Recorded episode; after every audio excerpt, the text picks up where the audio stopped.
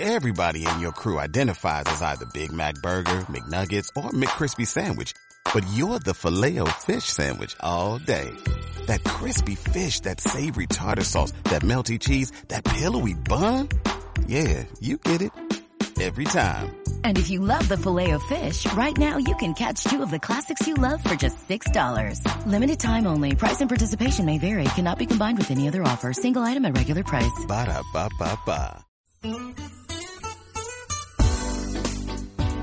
Desde la capital de la República de Guatemala, Iglesia de Cristo Elim Central presenta el mensaje de la palabra de Dios en la voz del pastor general Héctor Nufio.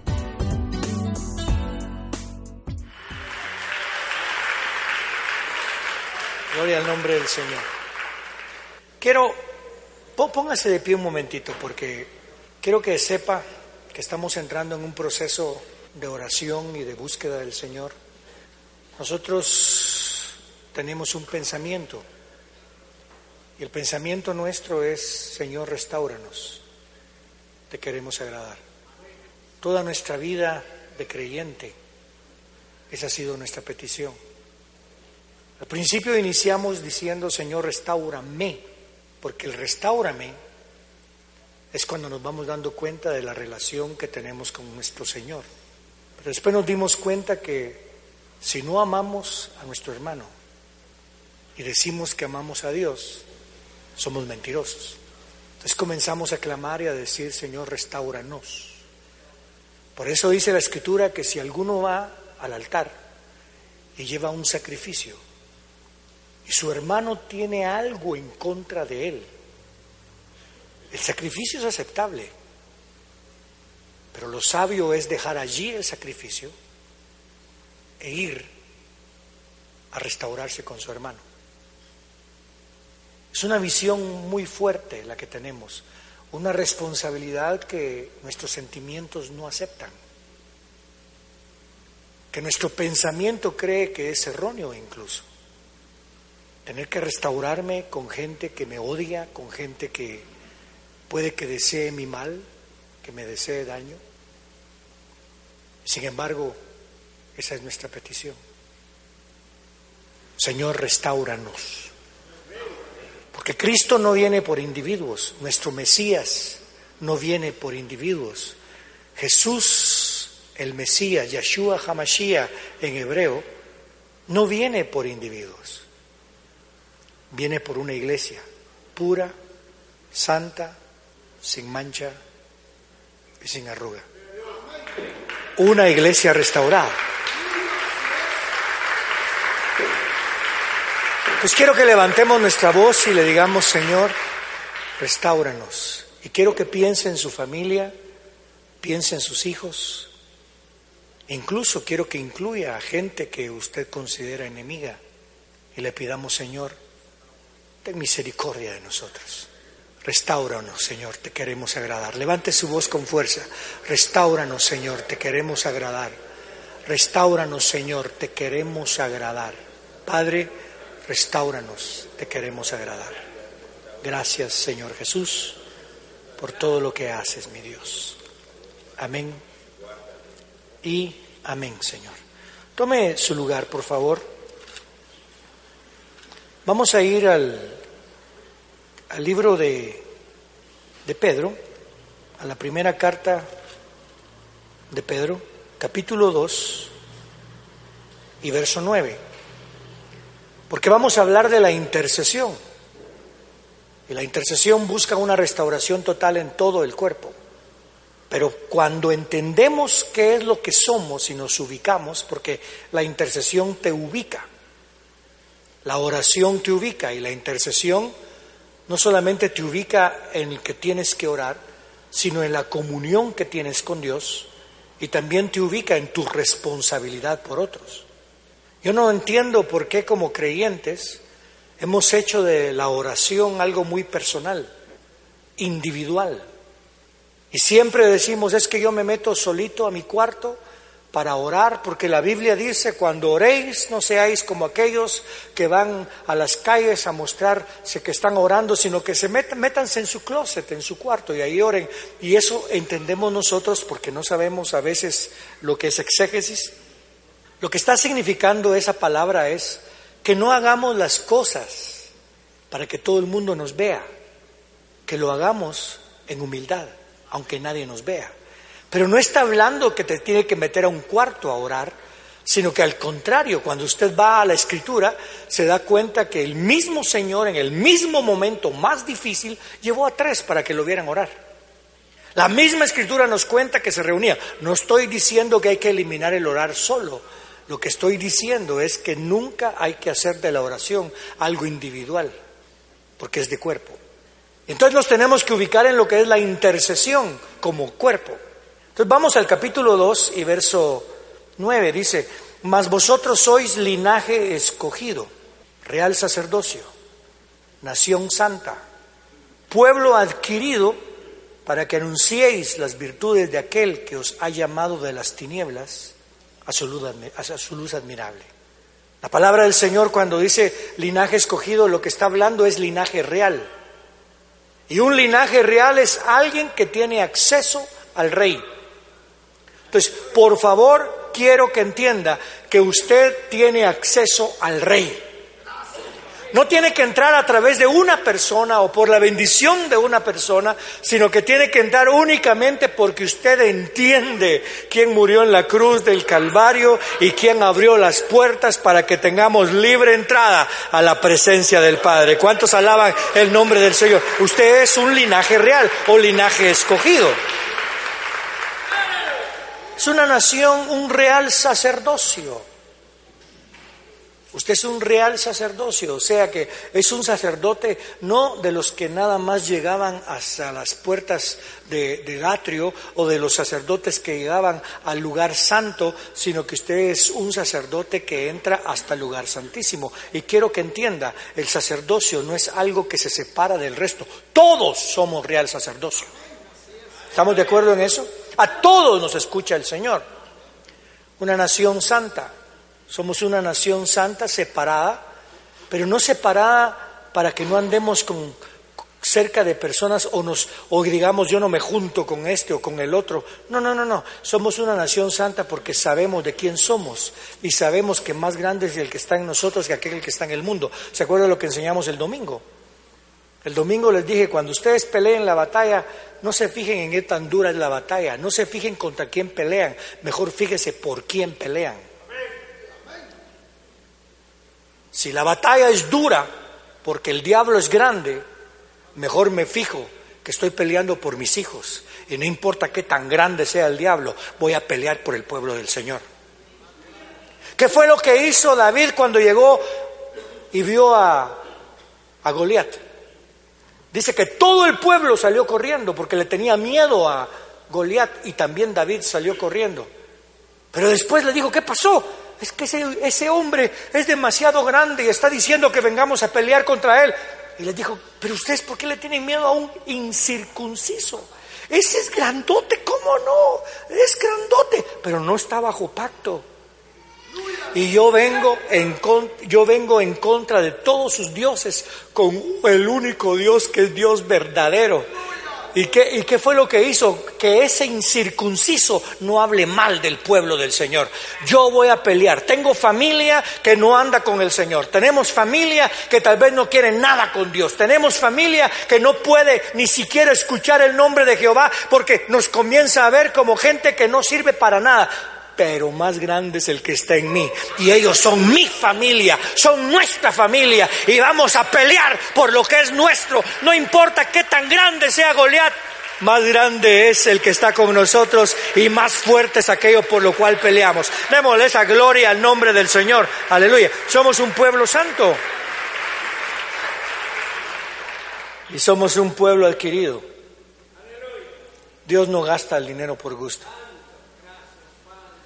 Yo sé que todos nosotros tenemos un montón de cosas que son nuevas y que tal vez nunca hemos usado. ¿Aló? Ahí me imagino las damas, con todo respeto. También los varones lo hacemos, pero se enfatiza más en las damas, ¿verdad? Ahí van comprando y comprando y comprando y comprando, se llena el closet, se llena el closet, se llena el closet y hay cosas que nunca usted ha usado. Aló, ya había los esposos ahí, ¿ya viste? Dios te está hablando. Pero el Señor no adquiere cosas para meterlas en un cuarto. Él no adquiere cosas para refundirlas. Él adquiere cosas para usarlas. Si tú eres de Dios, tienes que dejarte usar. Y todo lo que necesitas para ser usado es tener oído, es escuchar. Pastor, ¿y cómo sé que soy llamado? Escucha. ¿Cómo sé que tengo un llamamiento? Escucha. Escucha como escuchó Isaías. Porque el Señor adquirió a Isaías. Le dijo, le dijo, Isaías le dijo al Señor, soy hombre de labios inmundos y vengo de un pueblo de labios inmundos, por lo tanto he aquí soy muerto. El Señor mandó a que tomaran a un carbón, le tomaron, le, limpiaron los labios y quedó limpio de sus labios, pero el pueblo continuaba sucio de labios. Él dejó de ser un hombre de labios inmundos, pero el pueblo venía de labios inmundos. Entonces viene el Señor y le dice, ¿a quién enviaré? Eso es todo lo que tiene que escuchar usted. Hoy el Señor está diciendo, tienes familia que no se encuentra con el Señor y Él dice, ¿a quién enviaré? Todo lo que tiene que hacer usted es escuchar y después de escuchar tiene que decir, Señor, heme aquí, por algo me adquiriste, envíame a mí, aleluya. ¿Cuántos quieren ser enviados? Díganle, heme aquí, envíame a mí, aleluya, gloria al nombre del Señor. De eso se trata. Donde quiera que usted esté, de eso se trata. Eso es lo que vimos. Somos un real sacerdocio. Y eso es importante. Entonces quiero que vea que para interceder tiene que tener un concepto claro de lo que hemos hablado, porque vamos a estar intercediendo durante todo nuestro, el resto de nuestra vida por los nuestros. Y no solamente por los que andan bien o por los que nos aman hasta vamos a interceder por los que nos odian. Vamos a interceder por impíos, por gente que nos ha hecho daño y por gente que hace daño. Pero vamos a doblar rodilla. Y tenemos ya ciertas fechas en las cuales vamos a tomar un momento de orar y de buscar del Señor, para que el Señor muestre su misericordia sobre nosotros. Entonces quiero enfatizar el, sacerdocio, por eso los quiero llevar al capítulo 7 del libro de Hebreos. Y verso 22. La ley no perfecciona nada. Estoy hablando de la ley del antiguo pacto. La ley en Cristo se aprovecha de la sangre. ¿Sí me explico? La ley en Jesús toma o cobra vida en nuestra vida por la sangre de Cristo. Sin la sangre de Jesús, cualquier obra es pura obra y no hace absolutamente nada. Eso es lo que hablábamos, hemos venido platicando, de que hay veces que la nueva visión es que el Evangelio es darle de comer al pobre, el Evangelio es vestir al pobre, el Evangelio es cuidar al, huérfano, el Evangelio es darle al, al anciano casa. Ese no es el Evangelio. Hay que hacer eso, pero el Evangelio es Jesús murió, Jesús fue sepultado y Jesús resucitó. El Evangelio tiene que ver con el pecado, no con lo que hacemos, porque a veces creemos que lo que hacemos nos justifica. Nada de lo que usted haga lo justifica. Lo único que lo justifica es la sangre de Cristo.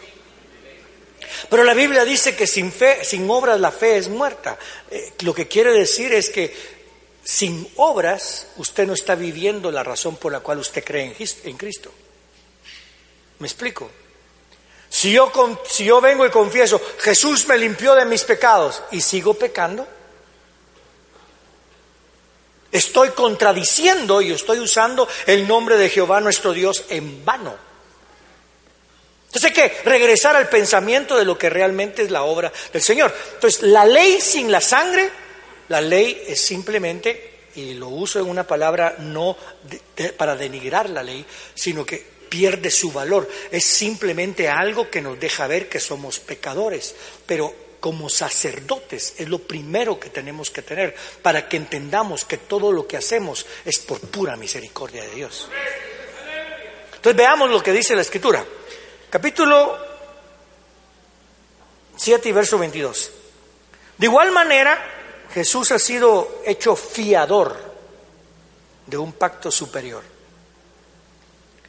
A la verdad muchos fueron hechos sacerdotes porque debido a la muerte no podían permanecer. Pero este, ¿quién? Jesús. Porque permanece para siempre, tiene un sacerdocio perpetuo. Por esto también puede salvar por completo a los que por medio de él se acercan a Dios, puesto que vive para siempre para interceder por ellos. La palabra interceder vuelve a salir aquí, que es lo que estamos buscando, la intercesión. Pero la intercesión es una, es una labor de sacerdocio. Ahora, quiero que entienda cómo era en el Antiguo Testamento el sacerdocio. Venían al sumo sacerdote y lo nombraban sumo sacerdote. Aleluya. Qué tremendo ser el sumo sacerdote. Pero después le decían, pero una vez al año, en el Yom Kippur, tú tienes que entrar al lugar santísimo. ¿Qué? Y tienes que entrar delante de Dios. Wow. Ya no es privilegio, es responsabilidad. Para mí predicar no es privilegio, es responsabilidad. Y tan tremendo era ese, esa responsabilidad que cuando iba a entrar le ataban un, un lazo en el pie. Por si caía muerto no tenían que entrar a sacarlo. Y comenzaban a ponérselo. Y después tenía él que sacrificar un cordero o un sacrificio y echarse la sangre encima, porque él tenía que estar consciente de que si él entraba era por pura misericordia. A veces se nos olvida eso. Yo soy hijo de Dios, yo puedo entrar a donde a mí se me da la gana. Perdone, está perdiendo la conciencia de la misericordia. Y eso es peligroso para usted y para los suyos. Por eso es que a veces que, nosotros no, no comenzamos a, a, decir, confiese por fe, confiese, dígalo por fe. Perdone, porque usted comienza a creer que se lo merece. Es más, yo, yo llegué a, a, a escuchar a alguien que dijo que usted le podía demandar a Dios. Es más, no sé si ustedes sabían que en Estados Unidos alguien demandó a Dios. es increíble. Y dicen, yo hablo la palabra y lo que yo hablo se tiene que cumplir, porque Dios tiene que cumplir lo que yo... Perdone, está viendo lo que está ocurriendo, está perdiendo la conciencia de la misericordia de Dios. Si vivimos, para Él vivimos, no para nosotros. Y si morimos, para Él morimos, no para nosotros. Ya sea que vivamos, ya sea que muramos, ¿de quién somos? Vamos, ¿de quién somos? Démosle gloria al nombre del Señor. Somos del Señor.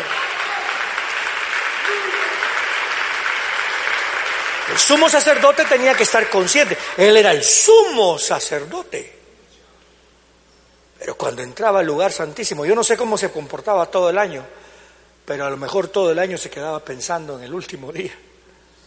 Algún tengo pasaba el Yom Kippur y pensaba, ay, me toca, tengo, tengo otro año, me voy a portar lo mejor, me voy a portarme. Y tal vez el día anterior, el día anterior, yo, yo no sé cómo se pone usted cuando va a tomar la mesa del Señor, pero muchos no toman la mesa del Señor porque vinieron bravos. Aló. Pero esta persona iba, voy a entrar a la presencia del Señor. Señor, guárdame, he pecado y comenzaba a revisar sus pecados, comenzaba, no se autojustificaba, ¿por qué? Porque sabía que, que tenía que entrar, pero después decía, pero Dios me dijo que si yo me cubro con sangre y, que si me arrepiento, que Él me va a perdonar y puedo entrar a presentar sacrificio. Y tenía confianza en Dios. Y yo, yo no sé cómo es entrar al lugar santísimo, me refiero al lugar santísimo en, en, en, en la tienda de Moisés en el tabernáculo. Yo sí sé lo que es entrar al lugar santísimo, igual que usted ahora, bajo la sangre de Cristo. Pero qué tremendo debe haber sido el entrar a un lugar y comenzar a ver el arca del pacto y presentar y después se imagina usted lo que era salir vivo. Salía uno y el, resto. ¿Qué, ¿Qué pasó? ¿Cómo se sintió? Nada, chilero. ¿Cómo no? ¿Cómo no? Ha de haber sido tremendo. Pero usted no puede entrar si no sabía que tenía relación. Usted no es sumo sacerdote, pero ya puede entrar al lugar santísimo siendo sacerdote. Pero lo enfático en nosotros es, tengo relación con el rey. Y cuando soy infiel, Él sigue siendo fiel. ¿Cuántos han probado eso? ¿Cuántos han probado? ¿Cuántos saben que han sido infieles? ¿Y cuántos saben que Él nunca ha dejado de ser fiel? ¿Cuántos conocen que tienen libre entrada a la presencia de Dios? Tengo relación. Si algo yo soy consciente es que tengo relación con el Padre. El mismo Señor Jesucristo le dijo, cuando oréis, oren de esta manera. Padre nuestro. ¿Qué? Padre nuestro. No es algo religioso. No es algo para repetirlo nada más. Es una relación que tengo. Yo soy hijo. Y me puedo parar delante de mi Señor y decirle, Padre, he pecado contra ti y contra el cielo. Y le puedo decir, Padre, mi familia no está caminando bien, yo no quiero despreciarlos. Padre, tengo familia que puedes tener inclinaciones no aceptables, tal vez aceptables para el mundo, pero no aceptables para tu palabra. Pero aún así puedo clamar a ti y no te molesta. Escuchó, porque puede, Señor, te pido que, que, que, te pido por mi hijo que es drogadicto. Ay, pero si es drogadicto, ¿por qué me venís a pedir? Mejor que se convierta primero o que se... No, pídemelo. Porque yo sé que Él se convierte en tu necesidad que la, mire hermano, que el pecado de su hermano, que el pecado de su familia, que el pecado que vemos alrededor nuestro se convierta en nuestra necesidad. Y que lleguemos y le decimos, Padre, vengo a clamar, porque interceder no es nada más orar, interceder no es nada más levantar la voz, interceder es sentir que a Dios le agrada nuestra posición delante de Él. ¿Qué cree usted que hizo el Hijo? Padre, sacrificios y ofrendas no te agradan. Heme aquí, voy a hacer tu voluntad.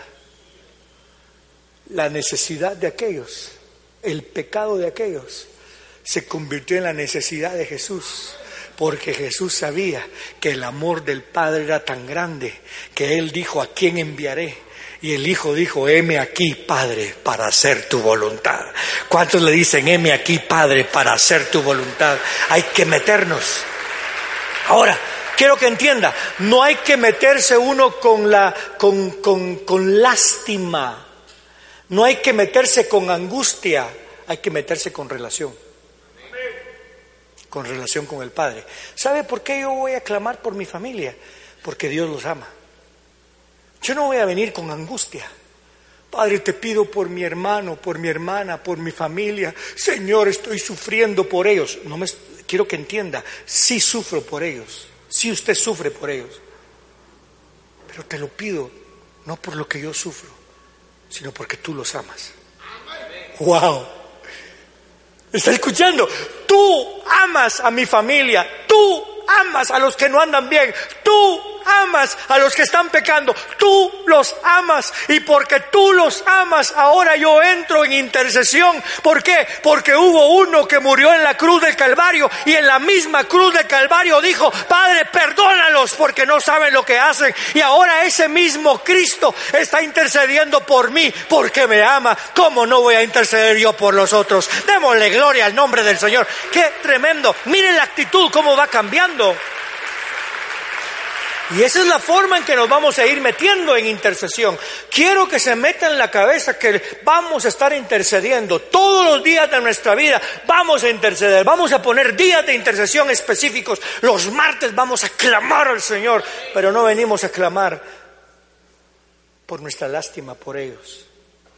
Tampoco vamos a clamar porque me duele a mí. Voy a clamar porque mi Padre los ama.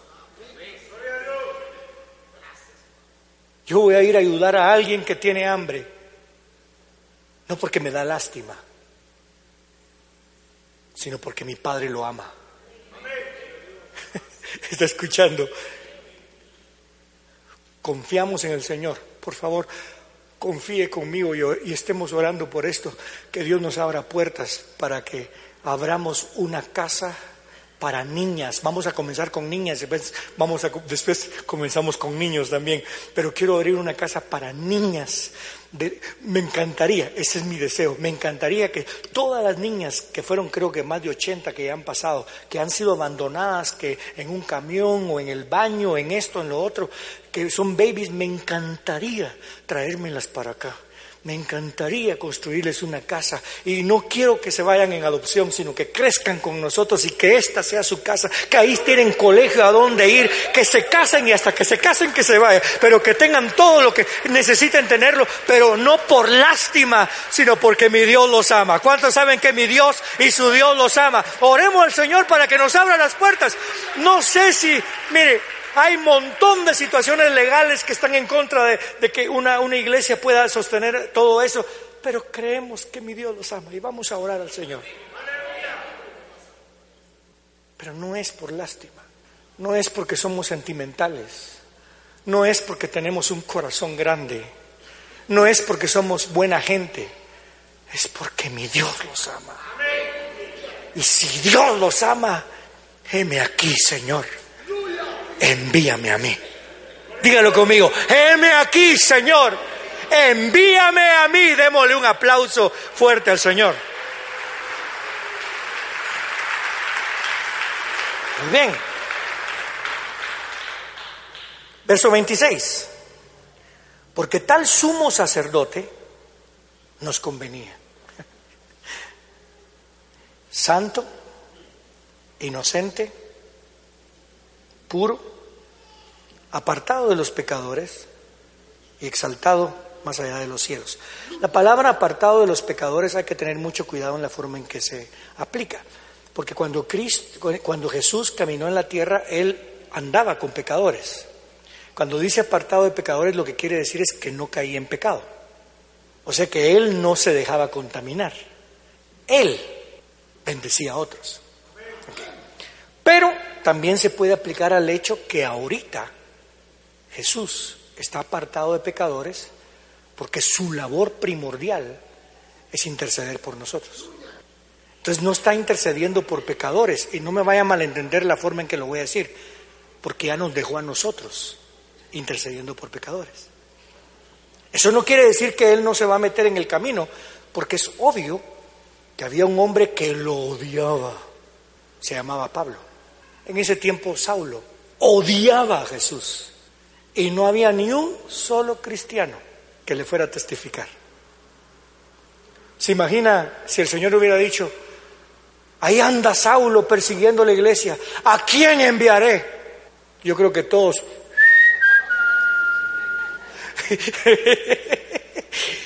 Ahí Saulo quiere matar, ¿a quién enviaré? Y yo creo que no muchos se animaban.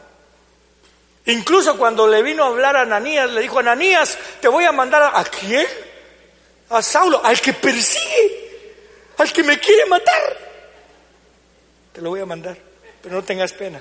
Como nadie quería ir, de todos modos yo fui. Quiero que entienda, hay gente que nadie le va a ir a hablar, pero usted interceda, porque hay un Cristo todopoderoso que lo va a hacer. Ahí va Saulo camino a Damasco y se le aparece el Señor, se le queda viendo Saulo y le dice, ¿quién eres, Señor? Soy Jesús, al que tú persigues. Se le ha herido el alma, ¿no crees? ese debió haber caído muerto. A ese lo debieron de haber aplastado en ese momento. Pero nuestro Dios es lento para la ira y grande en misericordia. Y el mismo Saulo, démosle un aplauso si quiere, el mismo Saulo dice después, si yo que soy el peor de los pecadores, Dios tuvo misericordia de mí y lo hizo para que todos sepan que si Él tuvo misericordia de mí, ¿cómo no va a tener misericordia de todos? Ah, qué Señor al que servimos, hermano. Es algo que tenemos que ir pensando. Pero apartado de los pecadores se refiere al hecho, como ya hablamos al principio, pero también al hecho que su misión primordial, primordial, no es la única, pero su misión primordial es interceder por ustedes y por, por mí, por nosotros. Porque realmente para ir a testificar, para eso nos mandó a nosotros. Así como el Padre me mandó a mí, ahora los mando a ustedes. Ir por todo el mundo y predicar el Evangelio. Intercedan, intercedan por, por los reyes, intercedan por los gobernantes, aún los que no andan bien, intercedan. Entonces, quiero que entienda, nuestro sumo sacerdote, y lo que está diciendo es que el, los sacerdotes usualmente no eran santos, no eran inocentes, no eran puros, no eran apartados de los pecadores y tampoco estaban exaltados más allá de los cielos. Pero el nuestro, aleluya, santo, inocente, puro, apartado de los pecadores y exaltado más allá de los cielos. Él no tiene necesidad, como los otros sumos sacerdotes, de ofrecer sacrificios primero por sus propios pecados y luego por los pecados del pueblo, porque esto lo hizo una vez para siempre, ofreciéndose a sí mismo. Y aquí es algo que tenemos que entender. Si usted y yo vamos a interceder por alguien, tenemos que estar conscientes de nuestro propio pecado. O sea que usted no va a interceder porque usted es más santo que cualquiera. Usted va a interceder porque usted conoce la misericordia más que otros. ¿Sí me expliqué en eso? Es algo que, que, el sumo sacerdote sabía. El único santo, inocente, puro es Jesús. Entonces, cuando usted venga a orar por alguien o venga a interceder por alguien, no venga con una actitud de que usted es santo, inocente y puro. Mejor venga consciente de su pecado. Por ejemplo, si yo voy a interceder por alguien que está pecando, yo estoy consciente que cualquier pecado ya rompe lo que es la ley del Señor. Y que yo también soy pecador. Pero ¿por qué voy a interceder yo por él si soy igual que él? Porque estoy consciente que hay misericordia sobre mí. Y si hay misericordia sobre mí, va a haber misericordia sobre ese. ¿Qué dice la escritura? Vosotros pues cuando vengáis y le queréis quitar qué?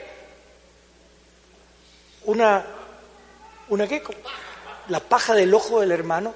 Primero fíjense en la viga que tienen en el ojo. ¿Qué es lo que está diciendo? No vengan como que son santos. Ese es, la, ese es el énfasis. No está excusando el pecado del otro. ¿Sí me expliqué en eso? Como mucha gente, yo no, yo no le digo nada a mi hijo porque yo soy peor que él. Yo no, yo no, yo no corrijo a nadie porque yo soy peor que él. Entonces está, está excusando usted, está, está, usted justificando el pecado del otro. Eso no es lo que la escritura dice. Lea los contextos. Lo que está hablando es que usted tiene que venir con un corazón consciente de que usted también es pecador.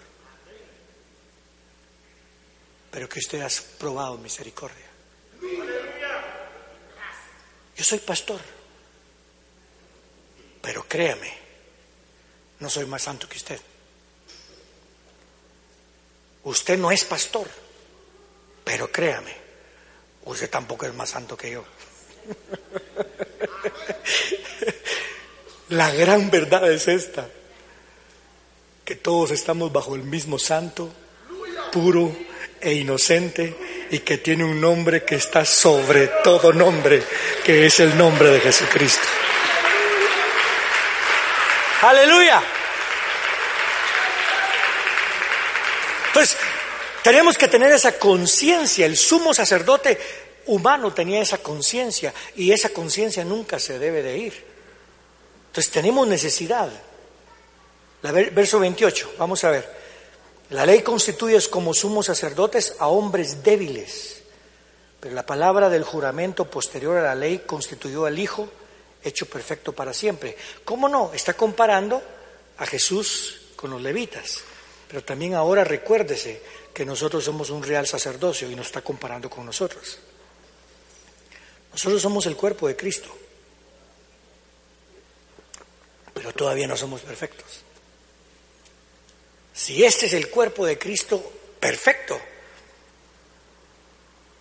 hermano, hay mucho que Cristo tiene que componernos todavía.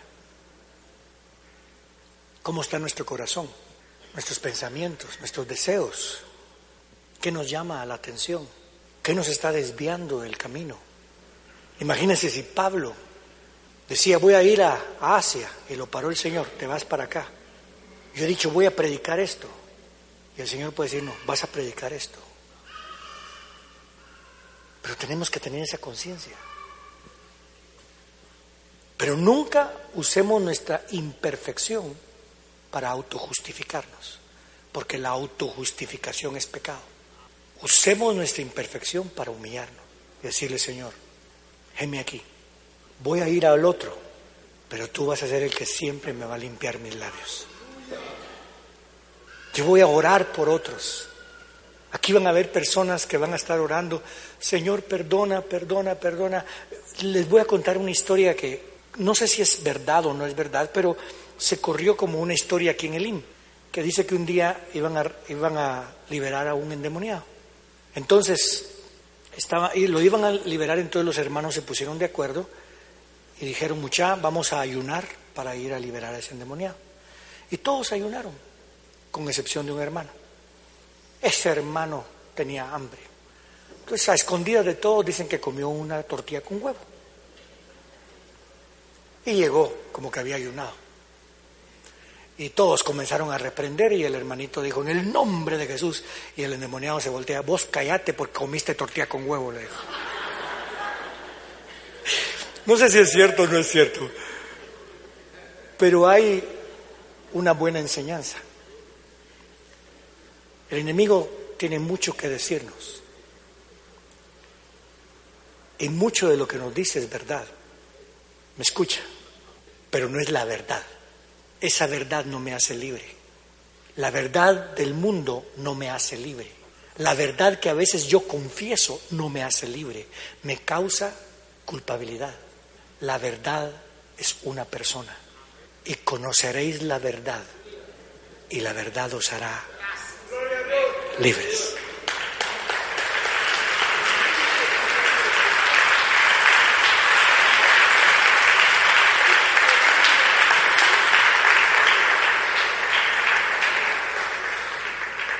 Póngase de pie, por favor. Y, voy a hacer una, una, le voy a pedir algo. Hoy es el primer día de, del año, ¿verdad? Y curiosamente, lo iniciamos con oración. Tenía una necesidad de estar aquí orando y sé que usted también. Y le voy a suplicar algo, porque quiero que entienda, usted va a cambiar su forma de pensar y usted va a avivar el fuego del don de Dios que está en usted. Usted no se va a convertir en un intercesor, usted se va a rendir a la verdad de que es intercesor.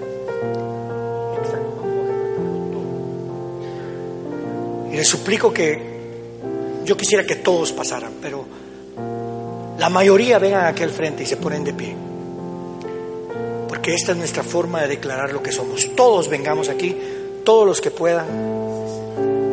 Por favor, vengan. Hasta de San Marcos vengan para acá al frente, por favor. Señor, tu nombre exaltaré. Hombre exaltaré deleito en adorarte.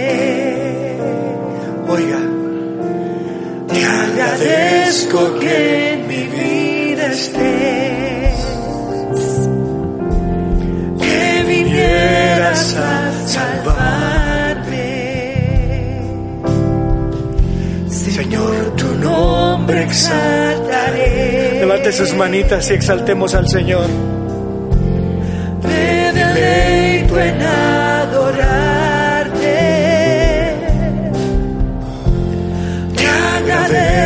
Que en mi vida estés.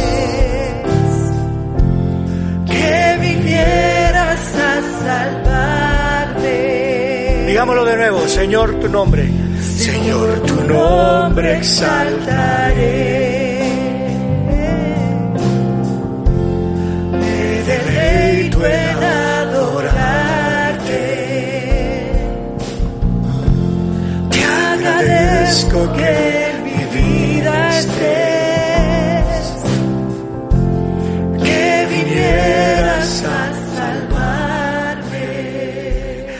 aplauso fuerte al Señor.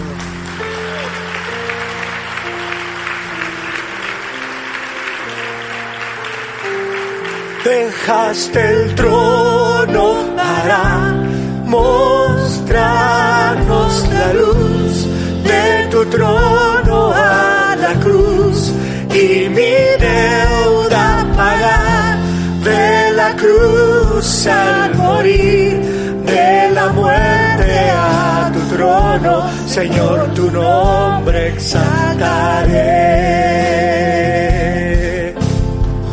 Dejaste el trono para mostrarnos la luz de tu trono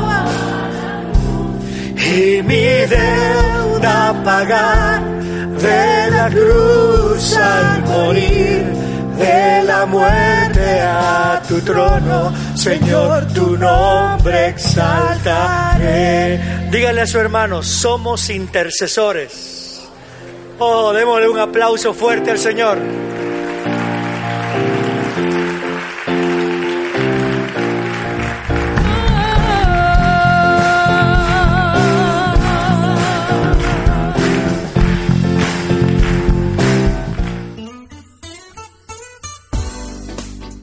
Usted escuchó el mensaje de la palabra de Dios desde Iglesia de Cristo Elim Central en la capital de la República de Guatemala. Si desea comunicarse con nosotros, puede llamar al teléfono 2202-2202 o visitarnos en www.elimcentral.org. Muchas gracias por escucharnos. Que Dios le bendiga.